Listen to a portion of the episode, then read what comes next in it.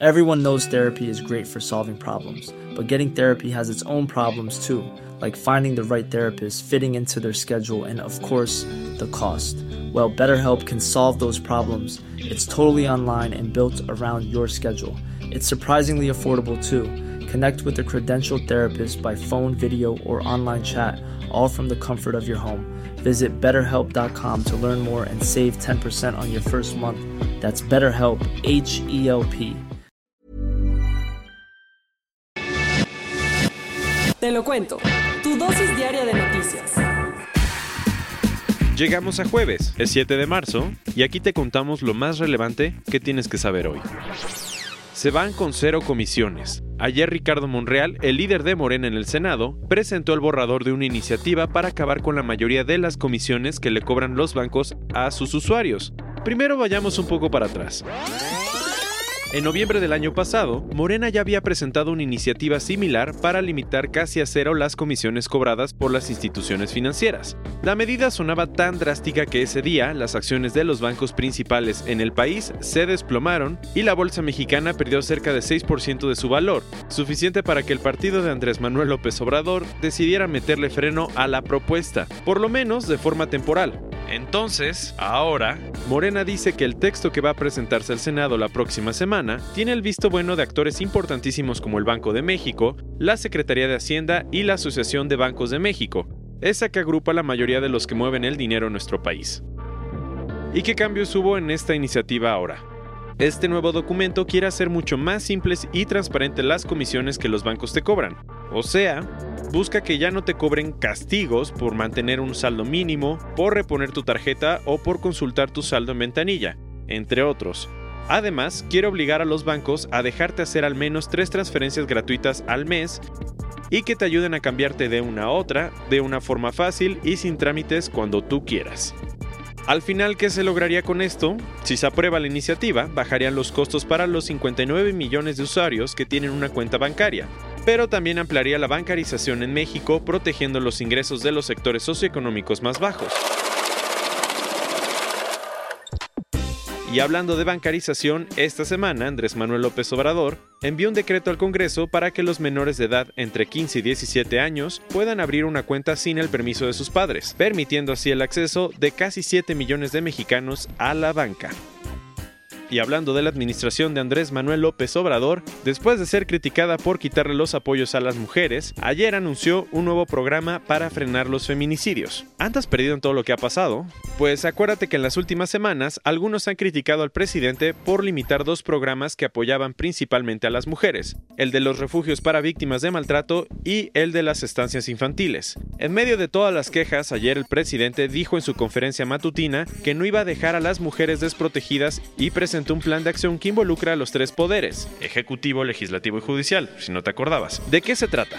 La secretaria de Gobernación, Olga Sánchez Cordero, dijo que va a tener varios ejes. Uno, prevención y atención a víctimas, acciones para facilitar el acceso a la justicia y tres, discusión de reformas. Además, para cumplir con la promesa, el gobierno va a crear aplicaciones móviles para alertar de espacios inseguros, instalar casas de acogida para víctimas y hasta atender denuncias del pasado. Aunque todavía no sabemos si el programa servirá o no, queda claro que es urgente, pues según el Instituto Nacional de Mujeres, en México 66 de cada 100 han sufrido algún tipo de violencia machista. Y todavía hay quienes están en busca de un sueño. En febrero, las personas que cruzaron la frontera de México y Estados Unidos llegaron a un número récord. Ayer la Oficina de Aduanas y Protección Fronteriza estadounidense, CBP por sus siglas en inglés, presentó las cifras que obtuvo en los últimos cinco meses sobre los centroamericanos que han cruzado la frontera. Los resultados fueron más de 76 mil migrantes indocumentados que llegaron a Estados Unidos de manera ilegal en febrero, un número dos veces más grande que el que se registró en 2018 y el más alto en 12 años. Además, las autoridades detuvieron a 136.150 personas en los últimos cinco meses, superando a las 107.212 que fueron arrestadas durante todo el último año. Lo curioso es que estos números están llegando a récords históricos. El promedio de detenciones de migrantes ha caído desde 2006. De hecho, Kevin McKillan, de la Oficina de Aduanas y Protección Fronteriza de Estados Unidos, dijo ayer que el sistema está mucho más allá de sus capacidades y a punto del colapso.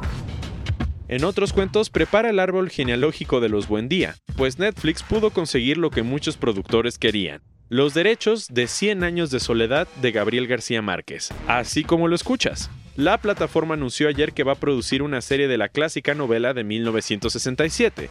Los detalles es que los hijos del escritor colombiano van a ser los productores ejecutivos. La historia va a ser contada en español, se va a rodar en Colombia y en la grabación habrá puros talentos latinoamericanos.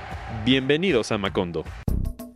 Ayer, a más de un año de ser acusado de acoso sexual por varias mujeres, el chef Mario Batali renunció a la participación de todos sus restaurantes. Resulta que Batali, copropietario de 16 lugares de comida como Babor Restaurante o Enoteca, ya no va a beneficiarse de ninguna forma de sus negocios porque un grupo restaurantero acaba de comprar todas sus acciones.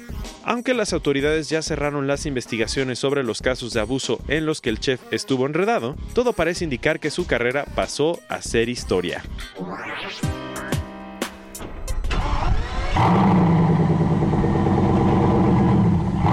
Y para terminar, la firma francesa Bugatti presentó ayer en el Gran Salón de Ginebra a la Voiture Noire, el auto más caro del mundo. Un comprador misterioso pagó 11 millones de dólares, sin incluir impuestos, por él, batiendo el récord de Swiftail de Rolls-Royce, que había costado solo 10 millones. Uf, nada más. Por si eres de los que distingue hasta el tipo de ruedas, el auto se hizo para conmemorar los 110 años de Bugatti y tiene la base de un chirón pero inspirado en el Type 57 Atlantic.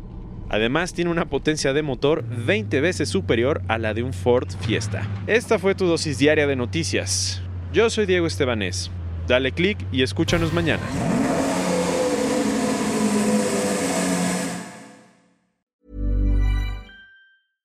¿No se merece tu familia lo mejor? Entonces, ¿por qué no los mejores huevos? Ahora, Egglands Best están disponibles en deliciosas opciones. Huevos clásicos, de gallina libre de jaula y orgánicos de Egglands, que ofrecen un sabor más delicioso y fresco de granja que le encantará a tu familia. En comparación con los huevos ordinarios, Egglands Best contiene la mejor nutrición como 6 veces más vitamina D, 10 veces más vitamina E y el doble de omega 3 y B12. Solo Egglands Best. Mejor sabor, mejor nutrición, mejores huevos. Visita egglandsbest.com para más información.